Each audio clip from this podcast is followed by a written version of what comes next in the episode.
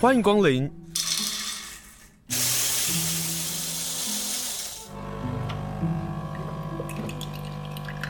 今天的盛情款待，请享用。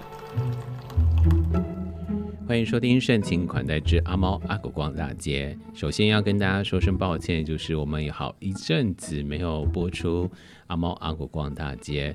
那我们现在只能用另外一种方式，因为在疫情之下，或是在许多的议题讨论下，我们可能就是间隔间隔的播出。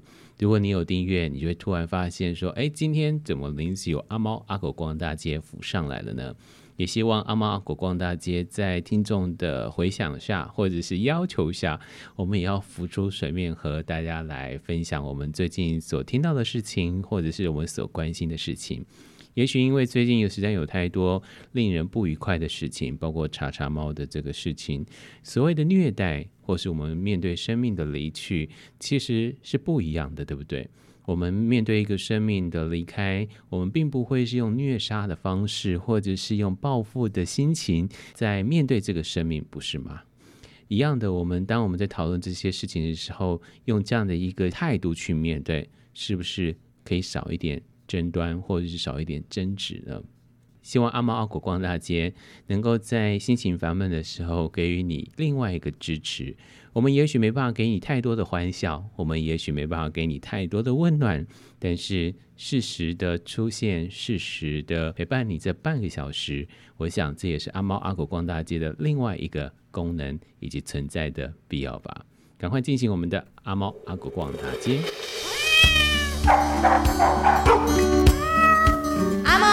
阿猫阿狗逛大街，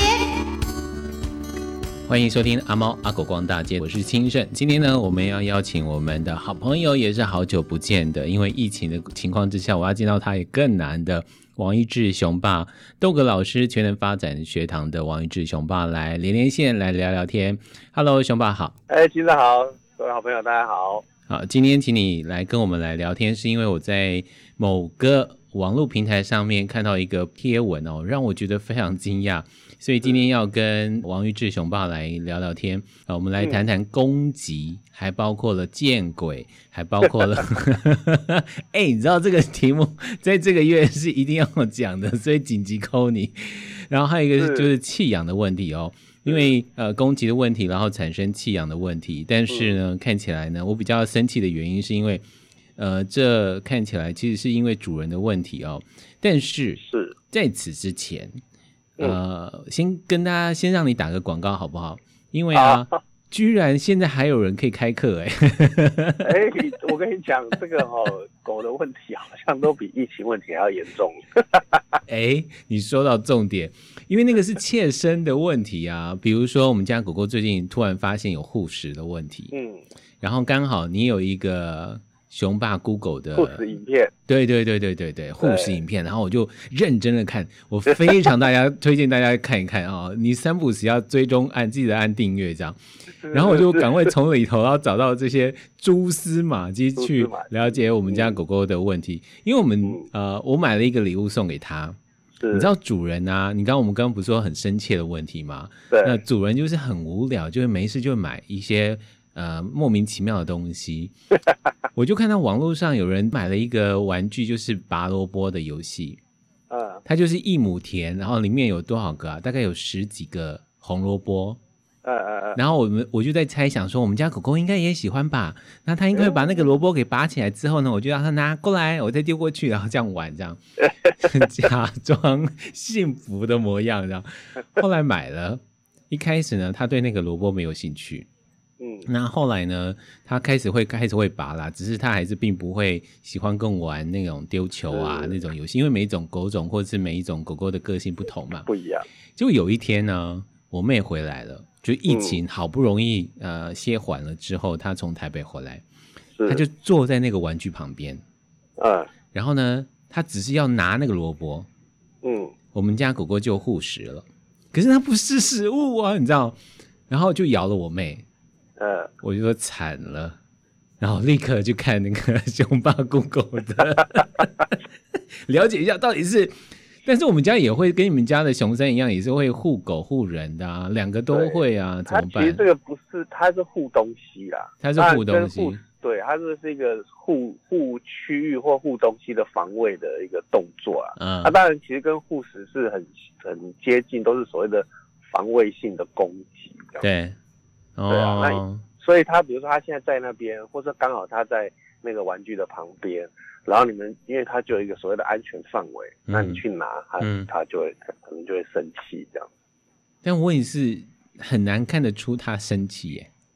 或是他有警告的意思，哎，对，所以变成还好是说第一次的经验或者第一次发生的时候，可能它的强度是比较低的啦，所以从那一次之后，变成就要大家就要很注意，不要再继续让这事情发生，因为它的强度会越来越高。哦，有啊，我们就避开了。对对对对对对，然后就想说，你那块田你自己耕吧，萝卜自己种自己拔，自己种自己拔，哪有啊？他每天晚上就拔萝卜，隔天早上我就负责又把这个萝卜给种回去，好苦命的主人哦。好，乐趣就在这里，是这就是乐趣哦。我们从里头在养狗的时候，我们发现乐趣，但是这个乐趣呢，也必须要建立在我们对狗狗的认识。那豆哥老师全能发展学堂，你们九月份要开课，然后分台北团体、台中课程跟个别的个别的课程。所谓个别是什么意思啊？就是一对一的家教啊。其实像这种一对一，我们基本上。花通真的比较难啊，不然的话呢？欸、你知道我要讲什么？不愧是好朋友。嗯、对，不然的话，我们其实这个全省啊，这个基班我们都、嗯、老师都可以到，都方便可以到了。对。那目前其实疫情的关系啊，我们家教班反而都是一直开的很好的。哦。哦，你说一对一，嗯，对，因为团体班大家会担心嘛，然后出去外面啊，甚至到教室可能其他人大家比较担心，对。但是像这样一对一的呢，都呃一直以来都还是，主要是前几个月是我自己不愿意出门啊，不然的话，我们的课都还是很多的。那像我现在都出门，其实我自己都会做一些快筛，然后让大家觉得还是安全的啦。啊，好辛苦哦，你知道快筛很不舒服哎。真的，真的，每天出门都是流泪的。在那弄就算了，然后家人还在那笑。如果我是你的家人，我一定会笑你，因为实在太好笑了。好，所以如果我们现在要呃要上课，或者是说有个问题来了，就是很多人可能并不觉得他们家狗狗要上课。对，呃，应该怎么讲？应该不是说他们家狗狗要上课，而是主人应该要去上课。那豆哥老师。全能发展学堂开课的原因，或者是怎么跟大家来做说明？其实我们都会希望是这样啊，因为常我们现在接到的案例都是很严重的，就就是已经他觉得受不了了，不行了，才才觉得要找老师，甚至像这种很多就在那种要已经要放弃的那种边缘，或是真的我还接到过那种啊约好上课，但是都还没到上课他就放弃了，就就狗就不要了，也是会有。我们都希望是有一点点问题，或者说，其实我觉得，因为像今天说，这个真的是主人必须要学习，不是狗，因为你要去学习怎么样呃照顾狗，到底怎么样才是正确的这个所谓的教养狗的方式。其实从我们的团体啊，这种基础班啊，这种它的学费可能是很很少的，那甚至你学的东西是很多的。哦，那当然，你等到慢慢有一些状况严重了，那可能便必须要挑这种一对一的讲，因为家教，因为很多事情就在家里发生的，比较严重，所以一定要老师过去家里帮你们处理，学费相对就会比较贵，比较高这样。那上课啊，有没有一些设定？比如说他，比如说我们知道的是破坏啊、攻击啊、大小便啊、暴冲啊，或者是他随着他的年龄啊，他有可能有幼幼班啊，或者是成犬啦，会有这样的差别吗？有，因为就提到像刚刚讲的，就是某一些状况是主人真的没有办法忍受，所以他才会觉得他要上课。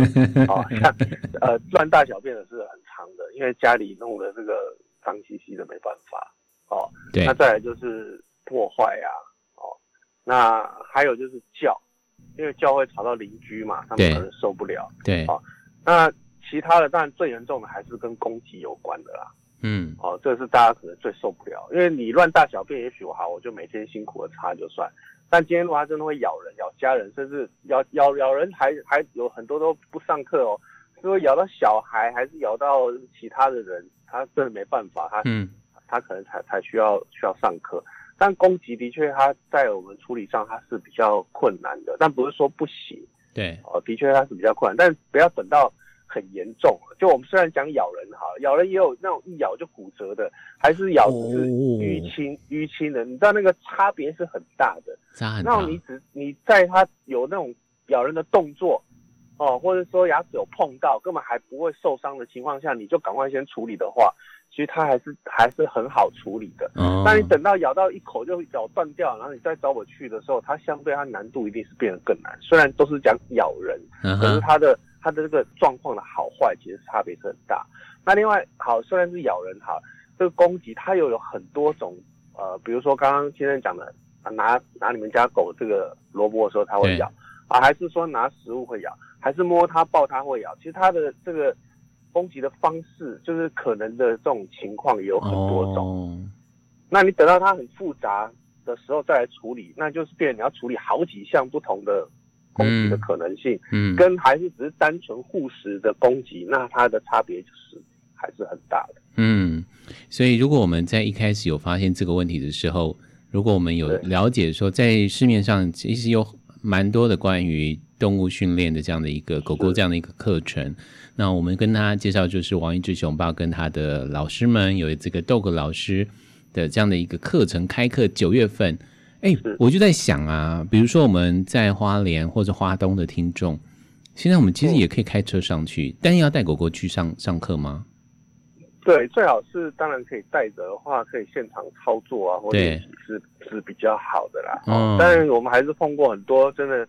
有状况，其实我们现在一样有很多的线上课程啊，不一定真的要这样跑啦。嗯，那或者是说咨询呢？其实咨询这个东西，我也觉得蛮重要的，因为至少你可以先知道原因点是什么。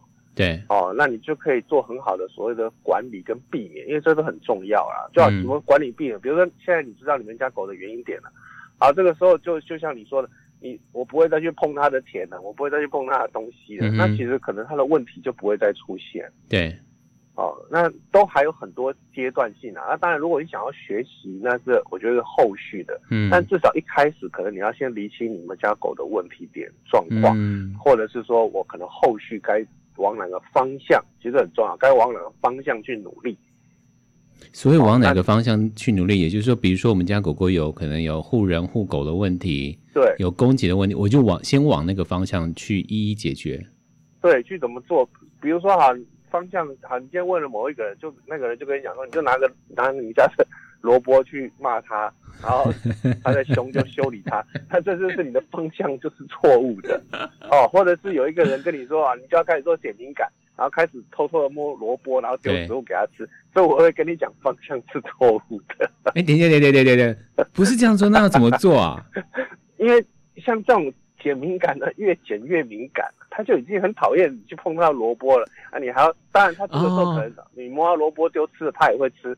你一直想要让他跟好的连接、连接、联想。结果他的结果他的连接结果是说，你把他那个你摸萝卜这件事情连接反而更增强了。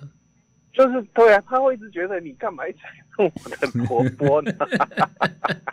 所以他会对这个影响还是很大的。所以像我都不会建议这种训练。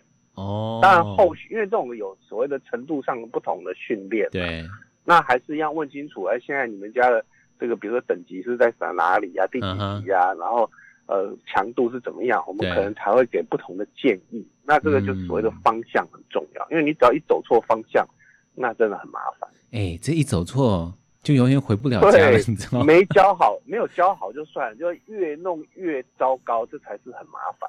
哦，很有意思哦！千万不要认为只是啊，狗狗上课啊，或者是我上课啊，这么简单一件事情，没有，还有很多那个环境啊、人的问题啊。我看了一下 Dog 老师全能发展学堂的课啊，很有意思，大家可以上去看一看哦。比如说，他有嗅闻的游戏，呃，对对对，散步的课程，然后笼内训练的课程，然后基础、中级、社会班。还有，我觉得最好笑的是有才艺班，还有跳舞班呢。对对对，我们现在跳舞班都很热门。大家发生什么事？为什么这么想要跟狗狗跳舞啊？其实这就是可能生活上找一些呃跟狗狗之间的一个互动的乐趣啦。但我都蛮推崇这样子的课程哈，因为现在大家对狗的要求已经跟以前不一样，以前都觉得狗一定要怎么样，一定要会什么啊，什么动作，好像不会呃坐下趴下，不会握手，不会装死的狗就是很笨。其实不是这样，就是你可以跟你家的狗在家里生活的愉很愉快，所以愉快就算就算比如说这个人他的狗都在家里乱大小便、乱叫，然后不乖，可是主人觉得啊它好可爱哦。我觉得一样很好，没有什么不好啊。就是，嗯，反正你你自己养的开心，跟狗狗狗狗生活的开心，这很重要。所以现在他们开始比较会往这一方面的课程去选择，他并不会觉得，呃，我家的狗一定要会坐下趴下啦，会会怎么样才叫做利，才叫做好狗啦。嗯，那他喜欢喜欢教他一些小动作、小游戏，还是跟他做一些这种小小表演，因为他自己看的嘛，他们自己家人看了高兴的。那也很好，因为狗狗在学习这些啊。嗯、其实，狗为什么是狗？它就是取悦主人。说真的，他他今天做一件事情是主人一个人或是全家人开心的，哇，他就喜欢这件事情，嗯，他就会去做。那其实对他的生活上的这所谓的休闲活动都是非常好的。好，这个是大家很难得可以发现，人跟狗狗共舞这个班。我看了一下那价格，我不能这么的广告，对不对？但我的谁要说，哎、欸，其实还蛮划算的，很亲民的，对啊，很亲民。你现在随便吃一餐都超过。哎、欸，这倒是哈。好了，这而且吃一餐只是一时的快乐，可是如果你跟狗狗的相处更和睦的话，你更了解它，然后它更爱你的时候，那真的是物超所值啦。好，跟熊爸来聊天。其实从我们刚刚讲到的那个攻击啊，接下来呢、嗯、就要聊我们今天的真正的主题。是我在某个网络平台当中啊，就有人在留言说，他们家曾经养一只的流浪狗。那从一个月刚出生的时候呢，就开始养了。没想到呢，当他两岁的时候，然后有一天在半夜的时候，因为他的妈妈呢半夜一动啊，就是稍微转动一下，因为他跟他的那狗狗跟妈妈是睡在同一个床上嘛，嗯，然后这一动，他就咬了他妈妈。是，然后他因为过去都在中国大陆那里工作嘛，是，那偶尔回去的时候也被咬，后来他的爸爸也被咬。他们才发现这件事情很严重，然后就弃养他了。那弃养的过程我就不大愿意讲，因为讲了我就会生气，这样啊。那他就问大家说：“请问这种狗是不是得了精神病，跟人一样，还是因为我们因为搬了新家，那个家有闹鬼才会造成这只狗狗的精神分裂跟不正常？”你知道，所有人都给他按怒气。有几个问题啦，请问一下，先来谈比较轻松一点的，闹鬼，闹鬼，对。就是说，呃，也许啊，我我们从另外一个角度来看，说也许他们家的确是不安的。那狗狗有感受到这件事情，所以狗狗那个情绪的状况，这个家人居然不知道。嗯，然后当狗狗因为小小的一件事情，然后有了反应，然后回头咬了他的家人或什么，嗯，我觉得那还是你们家人的问题，并不是这个房子是不是闹鬼的问题啊，对不对？对，嗯，其实因为这个。狗看不看到鬼，这个老实说啦，我因为我看不到，我也不知道到底这样。当然我会跟大家说看不到啊，因为只希望大家在生活上能够平静。对，因为又大家很多人信仰又不一样。欸、可是我知道在这个时候就会想说，狗狗为什么突然看某个远方 啊，或是救护车来了，它、啊、就咪哞咪哞的嚎叫啊。这个月份这种这个这种月份又是大家会，其实真的每年到这个时候，我都会接到这样的电话，是一定会的。那不管真的他到底看得到还是看不到，我还是要讲一句话，就是说，他仍然是所谓的行为上的问题，跟刚刚先生说的家人跟他相处的这样的问题。因为如果真的是有这种状况在，好了，我们大家，我们包括我们所有的人都暴露在这种情况环境之下，对不对？那我们今天碰到状况、碰到问题，我们应该会试着去看是要怎么处理、怎么解决，或者说。呃，我们这个家里该怎么去做什么样的改变，哦，而不是把一昧把这种所有的问题就是丢给这一方面的这个的的，的问题去看待去处理啊，反正今天有什么问题，就是因为看到过；今天有什么问题，就是因为这个地方风风水不好。哦，其实当然，我觉得这是有机会的，但但是你要去观察或解决的这种面实在太很多了，不单单只是把这个责任就丢到这件事情上面。当我们从这个案例所看到的，就是那个跟妈妈一同睡觉，其实就应该做分开吧。其其实我先讲哈，像这种问题，很多人都会去说，就哎，本来他不会这样，然后呢，突然间，或者说一到像他说的两岁，然后就怎么样？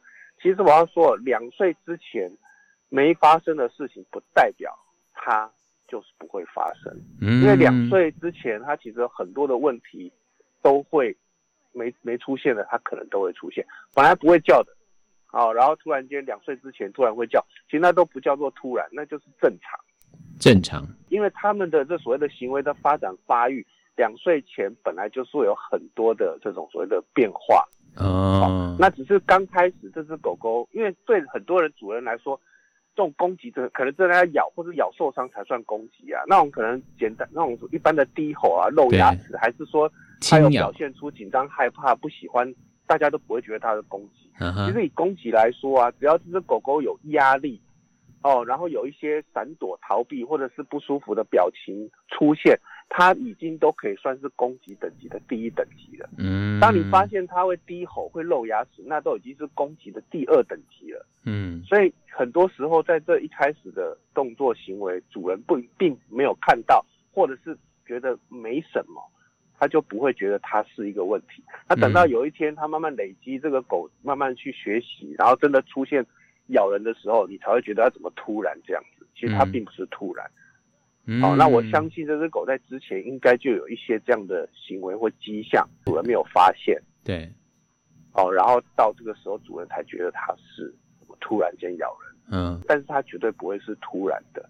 嗯。好。那再来有一些状况还是跟狗狗的，比如说个性、基因，其实这真的是影响蛮大的。对，哎、我我相信这件事情，我相信那个狗狗的那个、啊、呃天生到底会不会有带有这样的一个比较敏感的体质，或者是呃其他的状况。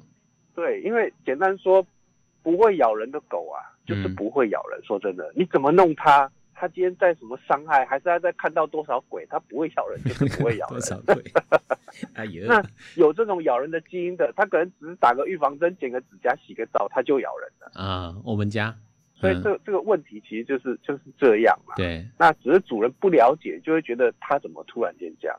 好，那现在在讲到这个床上这个老妈妈的事情，其实跟你们家 Happy 的那个。护那个玩具也很接近，它也这种也是所谓的防卫性的攻击。防卫性的攻击。对，我不知道你家狗睡觉的时候去摸它，它会不会生气？因为它很多都是有相关联性的。因为我刚刚说的这种所谓的安全区域的时候呢，你拿它旁边的东西，跟你去碰它，其实是很接近的。它睡觉会离我很远呢。对啊，所以它会觉得安全一点。对，他说这个比较恐怖。对，那这种。其实这种案例我处理的也真的非常多啦。嗯，像我一个好朋友也是啊，就他在很小的时候呢，大概四五个月，我就看过他家的狗，我就跟他说：“你的狗，它将来会有攻击的问题，而且你要很小心。”我还跟他讲了很多事情，他觉得我在就是我在危言耸听。对呀、啊，但我讲的话他也不想听，其实很多都是这样啊，他就觉得他的狗很好，就照这样生活。嗯，就有一天就是在床上。他狗在睡觉休息，他就用脸去碰它，就这样缝了十五针。用脸去碰它？对啊，啊其实我们也会这么做了，我们其实也会这么做。就用脸去弄它，想跟它玩啊。我就跟他说：“我说你不知道弄多久了，你家狗只要一口这样可以咬下去。它因为那只狗我也认识，虽然我说它可能会凶，但倒不至于脸一去弄它马上咬，一定是你弄了它好几下，它才会出出手去出嘴巴去咬你。哦”但是它就是一样是有这种问题的，对，哦，像这种其实这种跟这种环环境的防卫就是有关系，就是尤其它因为这个时候它在休息或睡觉，对，哦，其实这个是一个道理来讲，在野生在在这种过去他们狗狗的行为上，它是正常的，嗯，所以我今天在休息，如果突然间有什么敌人还是什么猛兽靠近我碰我的时候，我当然一口就先反应先咬再说，管他是谁。对，因为他为了保护他自己嘛。对，所以我们常常也是希望狗狗在睡觉休息的时候不要去打扰它。那像这种这种问题，其实也可以很简单，不要再让它上床睡觉，这个问题等于是没有出现。对呀、啊，我看到他的留言，我想说，那就不让他上床睡觉不就好了吗？对，你就维持一个距离不就好了吗？对，这种就不应该让他上床。其实像一样，《穷爸 Google》里面有一集，到底可不可以跟狗让狗上床睡觉？又有一集讲这个，我 又要 又广告一下没有？的确，这这个我们就讲，其实狗能不能上床睡觉呢？其实。你看看状况啊，看说啊，你我想要让他上去，如果都没有这种问题，你想让他上床也可以啊。如果像我会担心的就是呃卫生健康的关系哈，因为狗狗身上带的细菌比较多，或是这些毛这些毛发，这个这个狗狗的毛比较容易，家里有小孩还是女生啊，它这个毛其实有些狗很硬嘛，容易吃到刺伤眼睛啊，还是皮肤。那如果都没有这种问题，当然可以。但是如果你的狗在床上，因为床就是一个很很清楚的区域范围，那你的狗在床上有人靠近还是碰到它会生气啊，当然就不要让它上床了。嗯，好，这个是第一个是说不让它上床，然后另外一个事情是我们如何去发现说狗狗它的确跟它小时候有了不同，嗯，然后我们如何能够改进？对，这个我说的就是它其实在这段时间一定会有一些。迹象啊，嗯，哦，比如说他在睡觉，你去碰他的时候，他会有一些啊紧张、害怕、比较惊恐，不是不是正常的动作的。像有些狗去摸它的时候，它会伸懒腰啊，打个哈欠，哦，眯眯眼啊，然后这个呃很舒服的感觉，那当然就知道没有问题。哦、但有狗狗去摸它的时候，它就眼眼睛就圆圆的，一脸就是你干嘛碰我哦，甚至或者是它就马上离开哦，还是说它就有一些所谓的。准备的动作，所以准备动作这样，他很轻松的时候呢，他他的嘴巴他一定不会朝着你的。当然，现在很紧张的时候，我怎么知道你要干嘛的时候，uh-huh. 我的武器一定要先向着你的嘛。哦，大家必须看到你所有的举动。对啊，那甚至真的，一有危险，我就要马上出嘴去咬你嘛。嗯，所以你一定可以从他的大概从他的动作看得出来，他到底现在是舒服的还是不舒服的。嗯，哦，他动作变得很紧张、很僵硬。哦，还是动作动作变很快。其实这些，如果啦，哦，你你这个主人会去稍微做一些观察的，嗯，基本上都会知道。因为常常像这种发生很多事情的时候呢，我都会请请主人讲给我听，就是说啊，好，那那一天是什么情况，他咬你，哇，主人都讲得很清楚。那一天在几号什么时候下午，然后他在干嘛，然后我做了什么事，然后什么什么什么，对，他都可以讲得非常清楚，然后跟我说，他就莫名其妙咬我。嗯，对，其实你刚刚都已经讲出他可能会攻击的这种情境了，那他应该都不会，他应该都不会是第一次这样子，所以他之前应该就有这样的迹象跟这种不舒服的反应，那大概你就要知道。可是很多时候，狗狗有这种有这种迹象的时候，都会被骂。你说骂狗狗对不对？对啊，干嘛凶什么？对，或者你你干什么？怎么样呢？所以这个狗它，你知道我怎么骂我们家狗吗？我说，你明明知道我很爱你，你为什么要咬我？你知道情绪勒索，情感勒索就来了。就就被骂了之后呢，他其实压力更大。他不会因为这样被骂，然后他就觉得啊、哦，那我下次睡觉你就可以摸我。哦、他下次他就会更紧张。所以我的方法是让他就待在那个他所觉得安全的地方，我也不吵他。对，这样就好了。他愿意过来就过来，就这样。对，哦，所以像我们家也有护士嘛，我就说有护士。当然他第一次真的很小，那时候我也没去想到，才可能两个月、三个月，然后他就就出嘴巴咬老婆，因为他在他在咬咬骨头嘛。那我老婆在旁边捡脏脏的东西，把它捡一捡，就出嘴咬。那你像他那么小的时候咬，其实真的不会痛啊。但是我就看到，刚好就看到。所以我心里就非常清楚，知道它就是会护食的狗狗。所以从那一天起，我们就会避免预防很多事情的发生。到现在，哦，就没有没有人再因为这个护食被我们家的狗咬，而且它也现在也很放松啊，甚至我都我都可以从它嘴巴里把东西拿出来。嗯，以前我相信如果没是不行的，但是生活久了，它也对我们产生很好的信任。对，所以它也知道我们不会去抢，不会去拿它的东西。对。那因此这个问题，它其实就慢慢的，你说它消失也好，说它不会出现也好，但至少这个护食的问题在我们家，其实它已经等于算是不存在了。嗯，我们可不可以透过基本训练，然后让它做过去我们所谓的服从的训练呢？好，这个其实我们一开始的，在聊天的时候我就有讲到了，嗯训练当然不是不行哦，可是以以处理问题来说，训练可能往往是放在很后面后面第二、第三、第四选项了。对，哦第一个其实最重要的还是在于所谓的环境的管理，嗯就是你不要让这样的情境机会出现，它其实问题就不会变严重。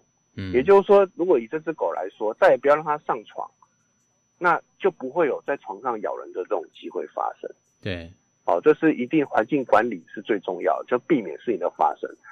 第二个呢，就是安排好的休闲活动。为什么呢？因为心情仍然会跟他的压力会有关系的。什么意思？对比，如说我们做同样的事情，但是他今天心情很好的时候，他可能轻轻咬你，或者是算了，我今天就不想跟你计较，不咬你了。嗯哼，但如果他今天心情很差，压力很大，你可能没有做那么严重，但他的攻击强度就会很强。嗯所以第二件事情就是怎么样让这只狗狗在生活上哦能够压压力减少，抒发它的压力，哦，然后有很好的休闲活动，哦，那这个时候它如果每天心情都很好，那它的攻击问题会降得很低。对，因为其中有一项攻击叫转向攻击哦，这在我们处理上哦它是很困难的。那个最很难了，很难很难。对，，就比如说，我相信我这样讲，可能有人会知道。就比如说，今天狗在吵架打架的时候，跟别的狗在吵，嗯你去抓它的时候，只有你被咬。嗯哦，或者有的狗在追车，看到车，看到狗很生气的时候啊，你去拉绳子碰它，它就很生气，就咬你。这种转向攻击完全跟压力有直接的关系。哦哦，它今天咬的那个力量大小，都跟当下它的压力的大小有关系。嗯那这种问题真的很难去处理的时候，变成我们只能一直去纾压。好，就算它今天有一天转向攻击出现了，当然可能你不会痛，不会受伤。嗯，所以第二个方向就是抒发压力，安排好的休闲活动，这这这会是这整件事情的第二个重点。都还先不要讲到训练，所以你的那个豆哥老师的全能发展学堂的课里头就有一个嗅闻的课，它就是一对个舒压，对对对对不这一些都是很好的休闲活动。哦哦，那第三个呢，才是可能透过这些生活啊，让狗狗跟你之间的信任关系变好。我现在讲到这边，讲到前三个都还没讲到所谓的训练这个攻击嘛，对不对？对对，但是其实我跟你讲，其实很多时候啊，像我在处理问题，可能第一个做完，它其实问题就好了；有的可能做到第二点，那问题就好了，哦根本都还不要讲要训练。对，所以在我处理这种攻击，常常我都不用还没做到针对它的攻击去做练习，其实它的问题就已经好了，狗狗也开心，主人也开心。嗯对不起，当然如果要做训练的话啦，当然是一定是不是不行，只是它有难度，或者说它也复杂，甚至像我前面有讲的，有也许你今天的训练只会让它越来越敏感。嗯，哎，有人的训练体系会让他越来越敏感欸有一种有些的训练方法，您知道的，对，对啊，一些当然一些比较强制、强迫的这种制止的，都可能让狗狗更加敏感。对哦，用处罚的。对，那你说处罚会不会有效？我不能说它完全没效，因为它当下今天如果害怕被修理，怕被处罚，嗯所以他可能当下很多事情不敢做。可是呢，这个压力它一定还是存在的。那他就我只能讲，就是看下一个谁比较倒霉啊，就是哪一个比较弱的，比较倒霉的。这就是我妹我妹会来骂我的原因。我妹就是对就为什么每次都是我？对，很多都是像妈妈、小孩、外佣啊，都是这样啊。对对，而且很可能这些人都对他最好的哦。哎，真的耶，那没有办法，不然我的你说嘛，那我的我的气我到底要出在哪里嘛？我要我在我要跟谁发泄？我除了找你们之外，我还可以找谁？就你们这些最好最弱的，我才可以找你发脾气，不然我可以找谁？我找爸爸发脾气，他拖鞋就飞过来了。哎这样讲还蛮可怜的耶。对啊，你看他的压力就很在啊。好，真的真的没有办法发泄的时候怎么办？他对只好舔自己手脚，咬自己的毛啊，或者是说夏天下下次哪一个倒霉鬼出现，我再找他。就常常事情都是这样啊，所以大家会觉得好像好了，但其实他只是问题变得更严重而已。对，所以第一件事情是我们要改善那个环境，然后我们要让它舒压，而不是我们要找到一些训练的方法，让它呃不会再攻击。这种环境管理像像这样，比如说有些狗呢，呃，比如说听到电铃的声音会叫，听到手机会叫啊，对听到什么声音会叫。对，好，那今天我去训练的时候，我一定会想办法怎么样让这些声音不要出现。为什么呢？如果比如说每天电铃声音都会出现，嗯那每天都有电铃在教它吠叫，啊，我今天再怎么去叫他不要叫，我也没有办法。那个店里每天都在叫他叫，当然他还是选择叫的机会高啊。对，就拆店铃。对，就是这些环境一直会引起狗狗有一些行为上的问题，表示你的生活的环境是有问题。今天就算我们训练师老师再厉害，也都不一定有用，因为每天你都一直在训练他做一些不好的事。所以训练师的工作第一件事情是发现问题源到底在哪些，或者有哪些，有哪有哪几点，而这个是就是你们多年的经验找到的。呃，其实像我最近一个一个新的案例哈，它是一只边境牧羊犬啊，已经一岁多了哈，啊，好可爱。那它妈妈其实是有年纪的一个退休的。妈妈已经七十岁了，那这狗本来是它小孩要养的，因为我一听到这，我就吓一跳，一个七十岁的妈妈，然后去养一只边境牧羊犬，哦，那很有危险，那有危险，搞错了，对啊。结果他说他反正就是小孩要养，啊小孩没有时间顾，就最后丢给妈妈。好，那他的问题是什么？就是出去会暴冲嘛，因为这个边境他就会暴冲，那他都不敢带他散步，因为他带他散步有被拖受伤。对啊，这就是我们刚刚说的危险地方。对，暴冲。嗯，好，然后他前面已经找了两个老师去了。那这两个老师呢，其实有处罚的，处罚的就是反正教他用 P 字链，然后开始教他扯，然后一冲就扯。那也有找到一个正向的，那个正向的当然是比较好啊，就是不是用扯的，可是还是一样，他觉得根本没有用。嗯哼。然后他就是一样一直暴冲。对。但我去上了第一堂课，多讲真的，第一堂课哦哦，然后下去练习散步呢。没有几秒钟，他就跟我讲一句话，说：“熊爸，我养了他这样一年，我从来没有看过他现在散步走的这么好过。”等一下，问题是他是你在带他，又不是妈妈在带他。你知道，我的听众可能会这样回答。一样啊，其他的也可能是其他老师在带啊。对。那为什么他会讲这句话？其实我要讲一个重点，就是因为另外两位老师都在处理狗狗暴冲的问题。其实这只狗，它从他家的楼、哦、这个楼下门一出来的时候，我我一牵它一到门口，我一看到的时候，我就知道为什么它处理不好，因为它根本不是爆冲的问题，它是对环境紧张的问题。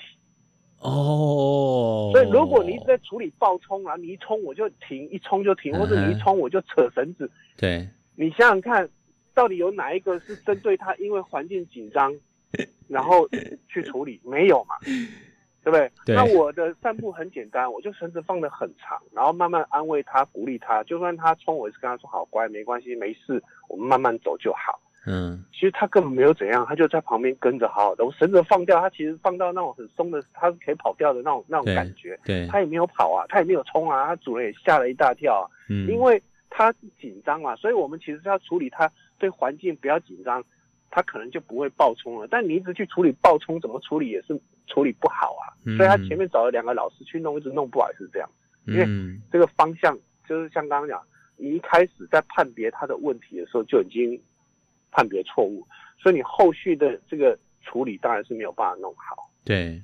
今天访问就是 Dog 老师全能发展学堂，我不是故意跟大家说他们九月要开课，但就是这个东西啊，就是当我们在看到我们家狗狗的问题，或者是我们刚刚提到的网络上，呃，自己觉得他们家闹鬼，然后造成狗狗去咬他们家人，从来不会去想说那个环境。到底给狗狗多大的压力？而这个发现就必须透过我们很棒的训练师，真正找到这些问题，帮大家解决问题。更重要的是，我们必须有那个观念，我们必须要去理解啊，狗狗上课，我们也要跟着上课，这样的一个基本的观念。今天非常谢谢 Dog 老师全能发展学堂的雄霸王玉志啊，大家可以上一下这个脸书，你就会看到这个讯息。非常谢谢熊爸，谢谢你。是，好，谢谢拜拜。拜拜，拜拜。